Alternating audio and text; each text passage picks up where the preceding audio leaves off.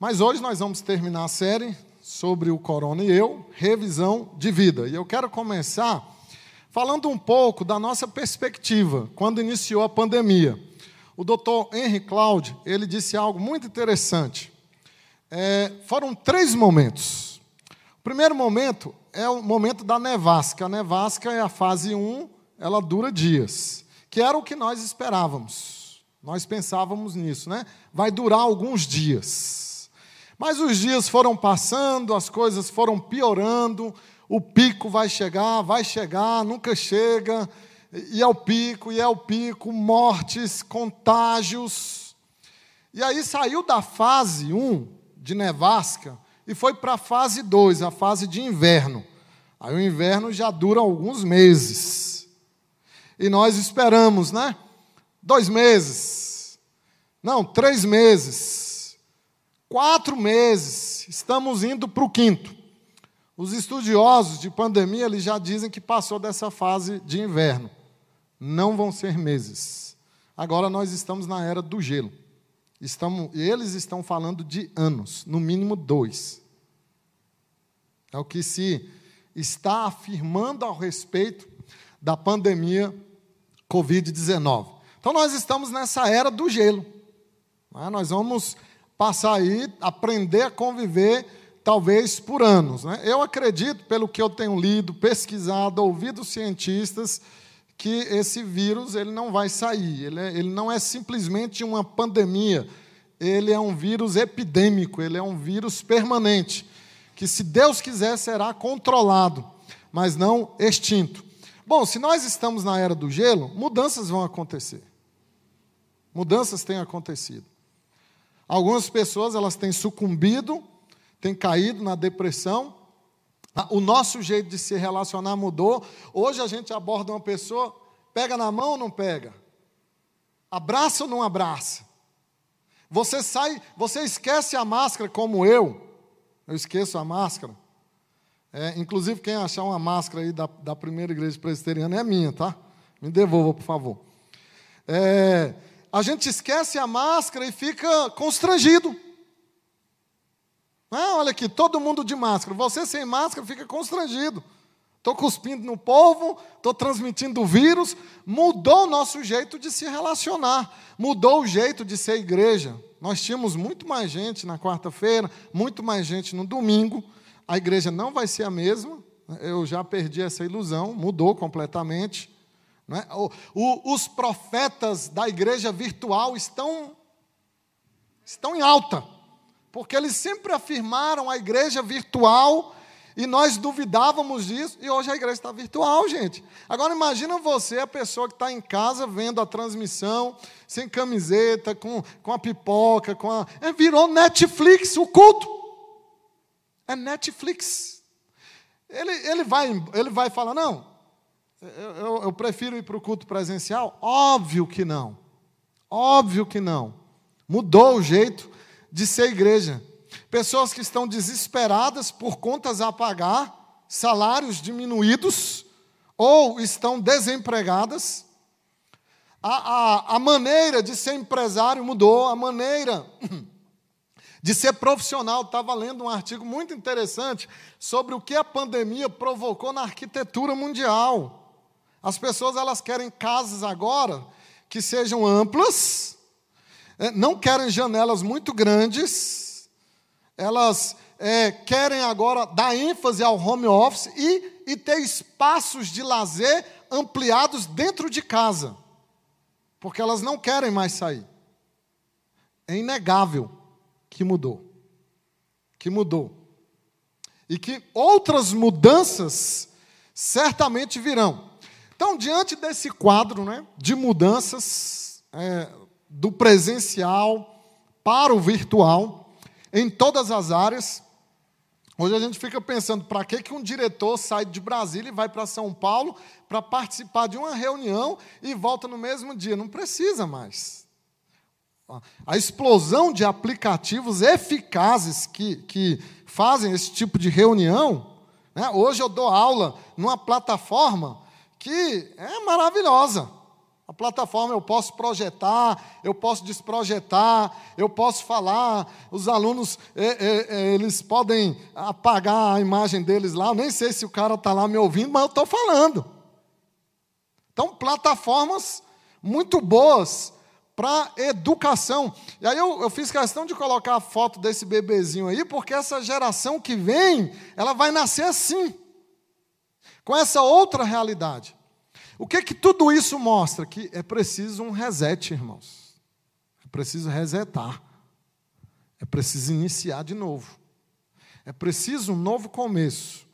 É preciso nós redefinirmos a nossa vida em vários aspectos. E é disso que o velho apóstolo Paulo vai tratar nesse texto de Filipenses 3, 14, 13 e 14. Desse é, desse reset que nós temos que dar na nossa vida. É, diz assim o texto: Irmãos, quanto a mim, não julgo havê-lo alcançado, mas uma coisa faço. Esquecendo-me das coisas que para trás ficam e avançando para as que estão diante, para que as que diante de mim estão, prossigo para o alvo, para o prêmio da soberana vocação de Deus em Cristo Jesus. Aí nós precisamos entender algumas coisas do capítulo 3. No capítulo 3, Paulo apresenta um esboço da sua própria biografia. É, ele fala do seu passado, do verso 1 ao 11, ele trata do seu passado. Ele fala do seu presente, nessa parte que nós acabamos de ler, do verso 12 ao 16. E ele fala do seu futuro, do verso 17 até o verso 21. E é muito interessante nós darmos uma olhadela a respeito do que Paulo fala sobre esses três momentos da sua vida. No passado, Paulo se apresenta como um contador, um contabilista. Se você observar aí do verso de número 5 ao 8, olha as coisas que ele elenca a respeito do seu passado. Circuncidado ao oitavo dia, da linhagem de Israel, da tribo de Benjamim, hebreu de hebreus, fariseu, zeloso, né? É, quanto à justiça que há na lei, irrepreensível. Então veja que ele apresenta muitos predicativos, ele está contando, fazendo uma valoração do seu passado, de quem ele era. Mas observem o que, que ele faz com todas essas insígnias, com todas essas qualidades, ele diz o seguinte, no verso 7 e 8: Mas o que para mim era lucro, considerei perda, perda por causa de Cristo. É, é, sim, deveras considero tudo como perda por causa da sublimidade do conhecimento de Cristo. Ele diz, ele perdeu todas essas coisas e considerou-as como refúgio. Refúgio aqui é uma palavra forte, é estrume, como o resto, o restolho. Então, Pedro, Paulo, diante de todos esses qualificativos, ele diz: é nada diante de Cristo. Não importa se eu sou fariseu, hebreu de hebreu, se eu tenho pedigree espiritual. Então, ele se apresenta como um contador que está valorizando. Na parte presente da sua vida, que é o que nós vamos explorar hoje, Paulo se apresenta com a metáfora do atleta. Do atleta, do verso 12 ao 16 eu, eu, já nós lemos aqui parte, eu não vou explorar agora porque vai ser o objetivo do nosso estudo. Mas ele se apresenta como um atleta que está numa corrida. Veja é, que ele fala do prêmio, né? Verso 14: prossigo para o alvo, para o prêmio. Então, é um atleta olímpico. E na parte futura de Paulo, que é do verso 17 em diante, ele se apresenta como um estrangeiro. Por isso que no verso 20, ele deixa claro que a nossa pátria está nos céus, não aqui. Então nós vemos um contabilista, um atleta e um estrangeiro nessa biografia que o, o apóstolo Paulo faz. Bom, entendendo o contexto, vamos para, vamos para o nosso texto, que é o, o parágrafo que, em que Paulo fala dele como um atleta apresenta não é, a vida cristã como um atletismo. Ele se referia, obviamente, aos Jogos Olímpicos de Atenas. Então, ele mostra que nós estamos todos, os cristãos inseridos nessa corrida. E é muito interessante observarmos que o grego, ele corria não para ganhar cidadania, mas já porque ele era um cidadão. Ele deveria ser um cidadão para correr nas Olimpíadas é, greco-romanas. É por isso que Paulo ele trabalha esse aspecto mostrando isso, que nós não corremos a carreira cristã para ganhar salvação, mas porque nós já somos salvos, nem para ganhar a cidadania dos céus. Por isso que ele enfatiza no verso 20 que a nossa pátria está nos céus. Então, Paulo, irmãos, ele deixa aqui alguns princípios, alguns elementos essenciais nessa corrida para você começar de novo, resetar a sua vida. Veja aí no verso 13, que é muito significativo, quando ele fala de esquecer, esquecendo-me das coisas que para trás ficam. Então, para você redefinir a sua vida, resetar a sua vida, fazer essa revisão, você precisa esquecer do que ficou para trás. E esse esquecimento não pode ser passivo, ele tem que ser ativo ele tem que ser substituído por algo. As coisas de trás têm que ser substituídas pelas coisas de adiante. Então você esquece das coisas de trás, mas você avança. Verso 14, que é o verso é, é, central dessa, desse parágrafo aí, que nós estamos tratando de Paulo como atleta. Então ele está dizendo: eu deixo as coisas para trás, mas avanço. Então, um verdadeiro reset da vida é uma, uma verdadeira redefinição. Ele está revisando a sua vida. Quais são as lições que Paulo nos dá para aqueles que deixam coisas para trás e avançam pelas coisas que vêm adiante? A primeira lição de você resetar a sua vida é insatisfação. É a primeira lição que nós vemos no texto. Insatisfação. Irmãos, quanto a mim, não julgo havê-lo alcançado. Então, é a primeira lição que nós temos de como você redefinir a sua vida, uma insatisfação. Vamos entender bem do que, que Paulo está dizendo. Paulo, irmãos, era um homem de Deus, um servo fiel, certamente um, um, instrumento valoroso na pregação do Evangelho, no plantio de igrejas. Paulo foi o bandeirante do cristianismo, o maior missionário de todos os tempos, e mesmo assim, Paulo nunca ficou satisfeito com as suas conquistas espirituais. Ele não estava satisfeito, ele nutria uma insatisfação. E é isso que ele está dizendo: eu estou insatisfeito, eu não alcancei ainda o que deveria ter alcançado. Muitos de nós é, não avançamos mais na vida, por quê? Porque normalmente nós nos comparamos aos piores que nós. Sempre tem gente pior e sempre tem gente melhor que a gente. E, e às vezes, para afagar o nosso ego, de se sentir melhor que o outro, nós nos comparamos com aquele que já está trôpego, que já está caído, que não avançou muito na vida. Mas Paulo aqui ele não se compara com esses, ele se compara com Cristo. Diante do alvo que ele diz, diante do prêmio, e o prêmio é Jesus, ele está dizendo: diante dessa carreira que é chegar até Jesus, eu estou insatisfeito de não ter alcançado aquilo que deveria ter alcançado. E aí é até meio paradoxal, porque é, Paulo, ele diz que chegou à perfeição. A palavra perfeito aqui significa maduro, tá? Não pense que, é, que Paulo era o, o cara sem defeitos ou sem pecado. Ele, ele afirma isso. É, não que eu tenha já recebido, eu tenha obtido a perfeição. Então, no verso 12, ele diz que não tinha obtido a perfeição, mas lá no verso de número 15, todos, pois, que somos perfeitos. Parece uma contradição. Eu não é, alcancei a perfeição, mas no verso 15 ele diz que alcançou, porque todos, pois, que somos perfeitos. Então, ainda que ele tinha maturidade, a palavra perfeito aqui é maturidade em vários aspectos da sua vida, o verso 12 ele afirma que não se sentia ainda amadurecido na fé o suficiente. Por quê, irmãos?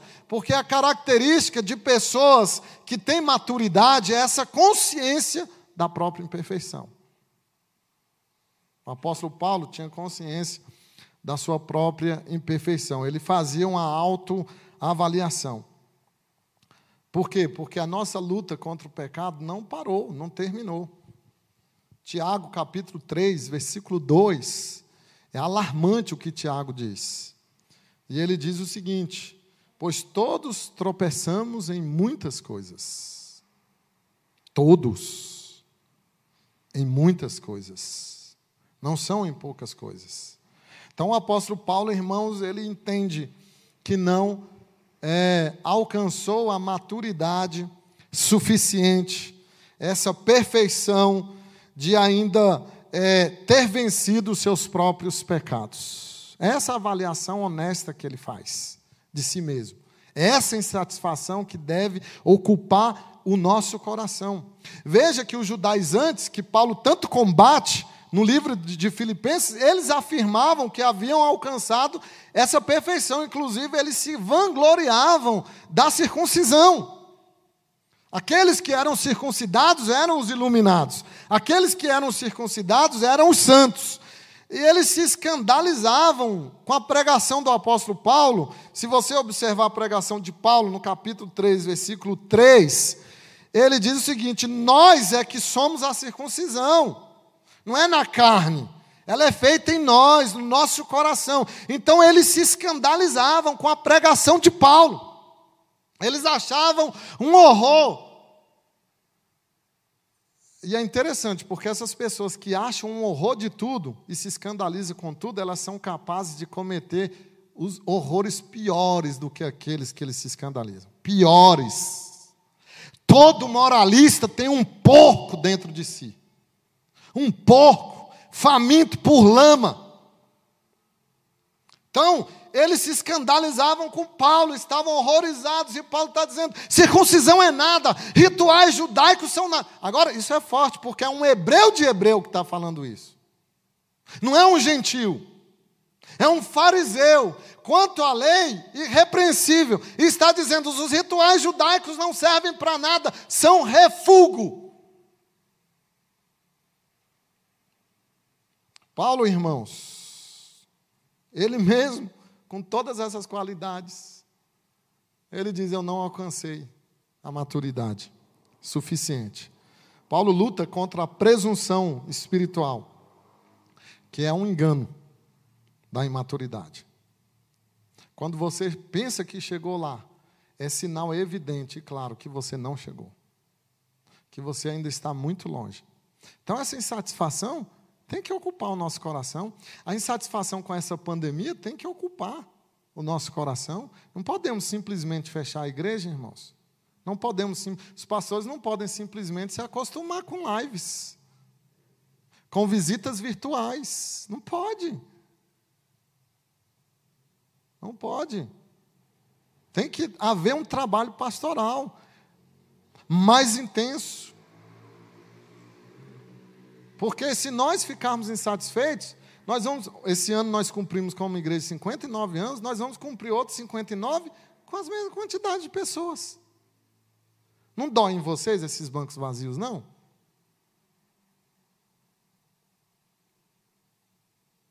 É preciso essa insatisfação de ter mais gente, de alcançar mais gente, de abençoar mais gente. Segunda lição: dedicação para você redirecionar a sua vida, resetar a sua vida, começar de novo, a propósito do recomeço, que é o tema anual da nossa igreja. Dedicação. Então, Paulo não, não simplesmente fica lamentando seu, os seus fracassos, e ele menciona aqui, no capítulo 3, seus fracassos, né? Olha aí, verso 6. Quanto ao zelo perseguidor da igreja. Ele não fica só remoendo o seu passado, as suas crises, mas ele toma uma decisão. Olha a conjunção adversativa. Gente, as conjunções adversativas da Bíblia são maravilhosas. Mais uma coisa faço. E Paulo ele diz que faz uma coisa, mas ele faz várias aqui no texto. Então ele fala aqui de uma dedicação. Ele está disposto a colocar os seus olhos na meta, no alvo e não se desviar do seu objetivo. O objetivo de Paulo era a pregação do evangelho. O objetivo de Paulo era tornar Cristo conhecido onde ele não era. Inclusive, ele estava em Roma para fazer uma ponte para ir para a Espanha. Ele queria chegar na Espanha. A Espanha era bárbara. A Espanha era pagã nessa época. E Paulo tinha um desejo imenso. Escreveu a, a, a, aos Filipenses, aos Colossenses, aos Tessalonicenses, para ganhar o apoio né, deles, a igreja de Roma, para ganhar o apoio financeiro para ele ir para a Espanha. Olha a dedicação do apóstolo Paulo numa, numa numa prisão, esperando a morte, mas com os seus olhos onde? No alvo, em Jesus, em Cristo. Porque se você tirar os seus olhos de Jesus, você vai ver o que não deve ver.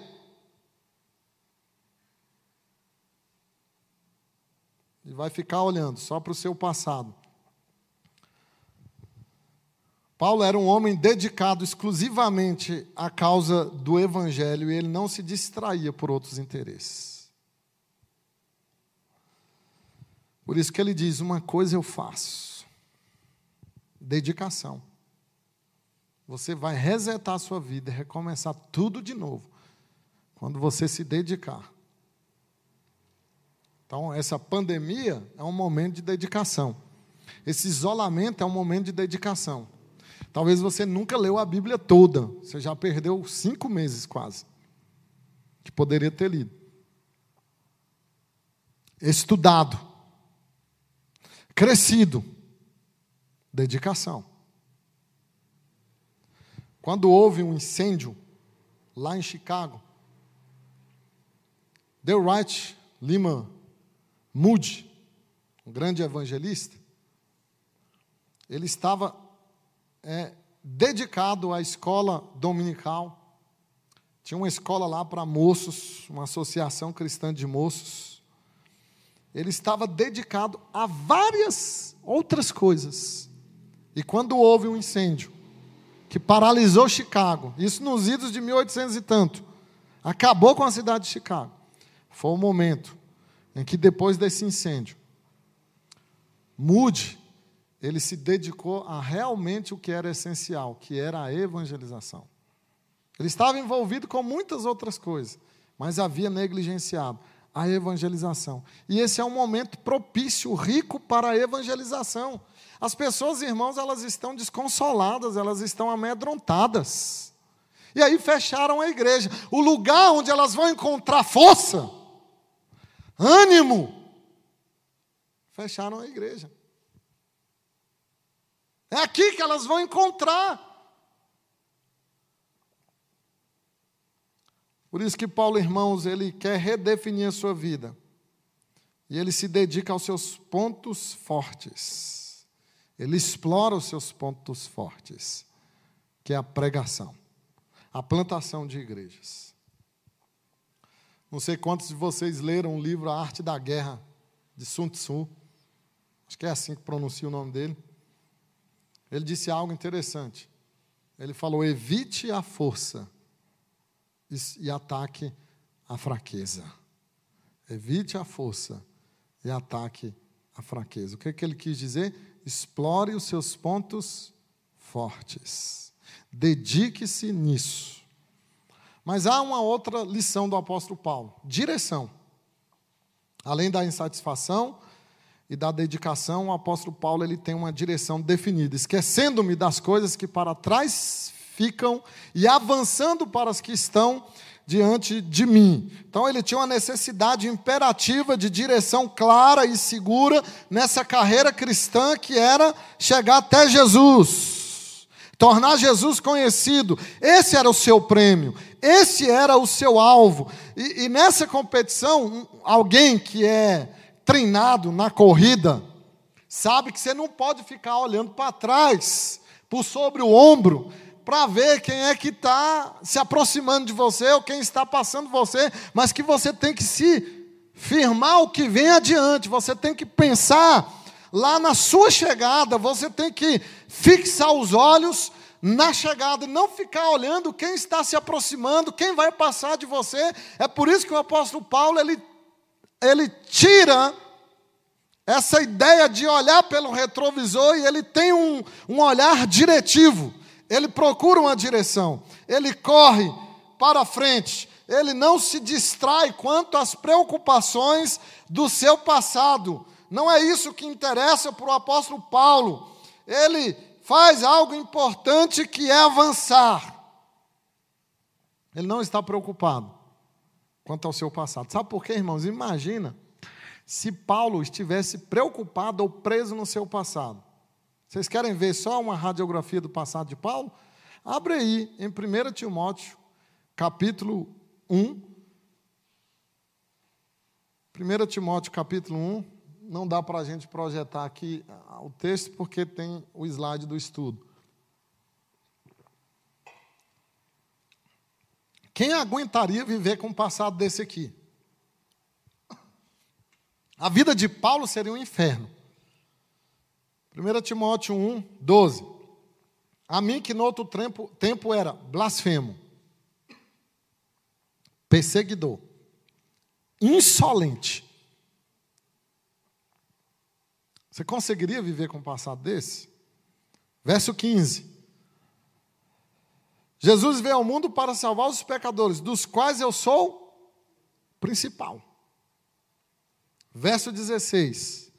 E aí ele diz: Por essa razão a misericórdia foi concedida para que ele, o principal pecador, evidenciasse Jesus Cristo e sua completa longanimidade e servisse eu de modelo do que a graça de Deus faz. Então, esse homem blasfemo, perseguidor, insolente, o principal dos pecadores, foi salvo pra, por Cristo e para Cristo. É por isso que o olhar de Paulo não é saudosista a respeito do seu passado. Seu olhar não é assim para o seu passado. Esse olhar saudosista para o passado é perigoso, porque ele impede você de resetar sua vida de redefinir sua vida, de dar um novo rumo. Não só Paulo faz isso.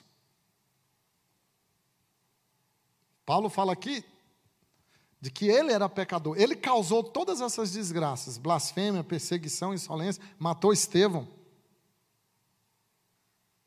Mas e quando as pessoas fazem com você? Aí vamos para José. Irmãos, o que José sofreu na vida? E os maiores sofrimentos, mais dolorosos, mais permanentes, que demoram a cicatrizar, são os causados pela nossa família. Os irmãos de José acabaram com a vida de José. E vocês conhecem a história. Vendido pelos irmãos, jogaram ele na cisterna, foi vendido, foi parar no Egito, acusado injustamente pela mulher de Potifar, vai para a cadeia, é esquecido na cadeia até que ele chega à corte de Faraó. E quando ele chega à corte, tem uma coisinha que a gente normalmente não percebe.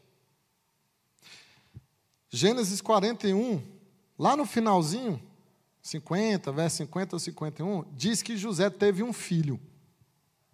Qual o nome do filho de José? Quem lembra? Quem aqui está bom de Bíblia? Quem? Dandan? Não, a Dandan é fera, rapaz. Dandan, você tem que dar aula de Bíblia para esse povo. Manassés. Por que, que ele colocou. Quem sabe aqui o que, é que significa Manassés? Sabe o que, é que significa? Perdão. Sabe o que, é que José quis dizer com o filho dele? Eu perdoo os meus algozes. Eu perdoo quem me fez mal. Eu perdoo quem me traiu. Eu perdoo quem me acusou injustamente. Eu perdoo quem me prejudicou. Essa tem uma frasezinha aí que virou clichê. Perdão não é esquecer, é sim. Vou mudar essa frase. É. Ou então, está errado o que a Bíblia está dizendo. É tão interessante que a palavra inglesa para perdão é forgiveness, que vem de forget, que é esquecer. Forget é esquecer. Forgiveness, perdão. Manassés, perdão. É esquecer, porque a Bíblia diz assim: que Deus pegou os nossos pecados, jogou na profundeza do mar e. E. Esqueceu. Só que tem gente, Deus joga o pecado lá na profundeza do mar, e ele vai lá e põe uma placa para os pecados dele e dos outros, para pescar. É permitido pescar.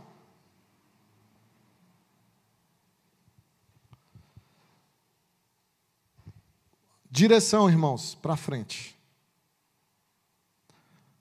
O passado só vale a pena se for bom. Se não for, forget.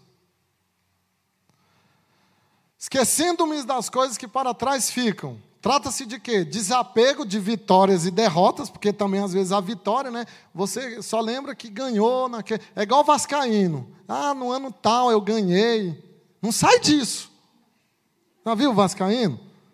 É sempre é flamenguista, que ele ganha todo dia, toda semana, toda quarta, né, Adão? O Flamengo ganha.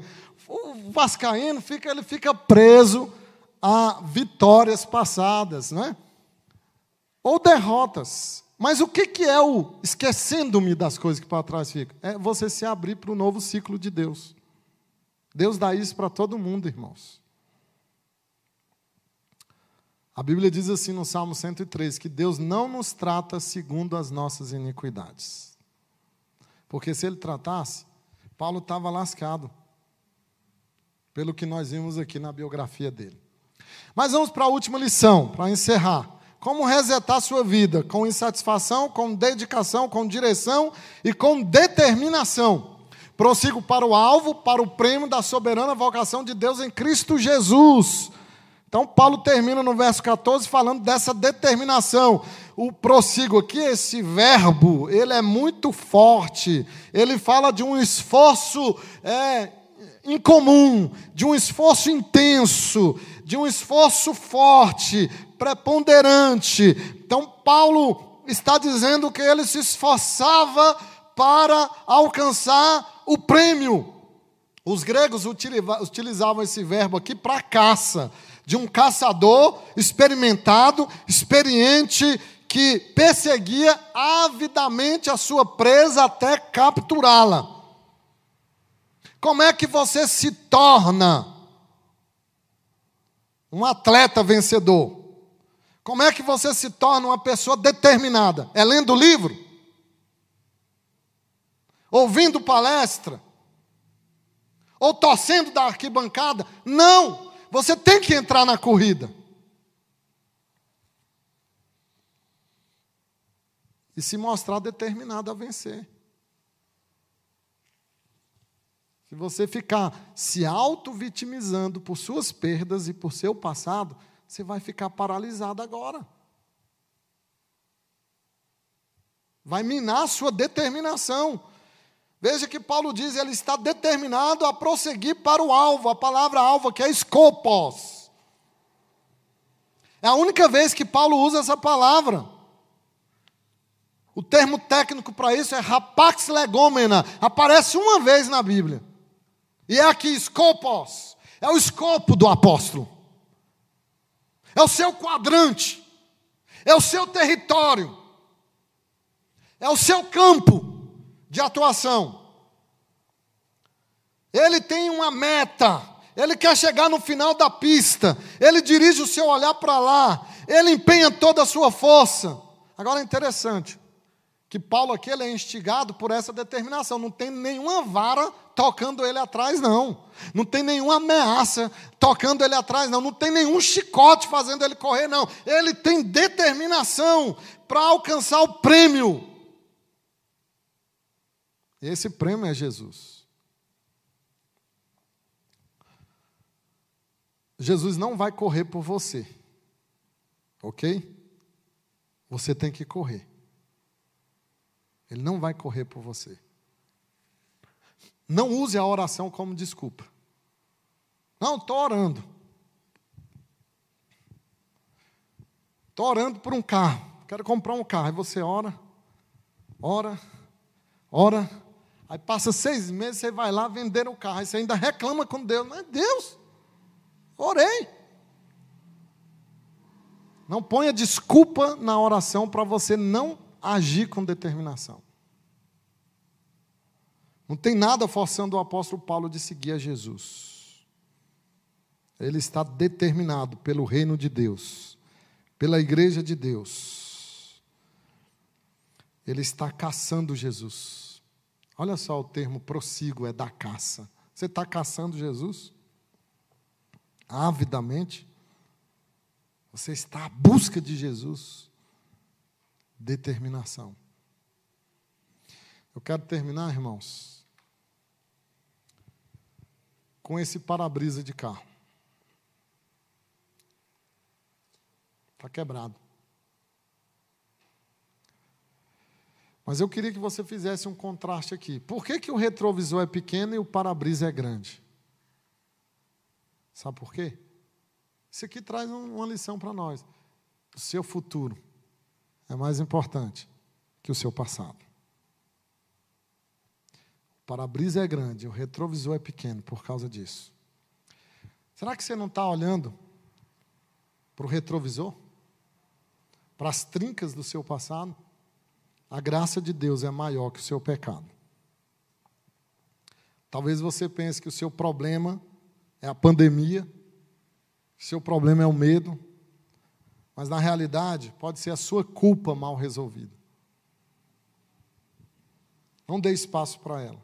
Não se afogue na sua própria condenação. Talvez o que você fez não foi bom. Ninguém está dizendo que foi. Mas Deus é bom e Ele vai perdoar você. Ele vai perdoar você. Deus está pronto para escrever um novo capítulo da sua vida. Salmo 139. Todos os seus dias foram escritos no meu livro, cada um deles. Ele não nos trata segundo as nossas iniquidades. Sua salvação não tem nada a ver com seu esforço. Nada. E tem tudo a ver com a obra de Jesus. Eu quero desafiar você a se regozijar na misericórdia de Deus. Todo esse caos que nós estamos vivendo, irmãos, ele vai durar mais. Todo esse caos. Será que Deus não está querendo resetar a sua vida? Você parou para pensar nisso? que Deus está usando essa pandemia, talvez você fale, ah, mas eu não sou uma pessoa tão importante para Deus se preocupar comigo. A sabedoria de Deus, a grandeza de Deus, você não tem como medir. Numa coisa tão generalizada como essa, ele, ele vai tratar cada um de nós pessoalmente, resetar a nossa vida, redefinir a nossa vida. Isso é a revisão de vida que o apóstolo Paulo nos deixa claro aqui. Para de olhar para o retrovisor. Passou. Amém?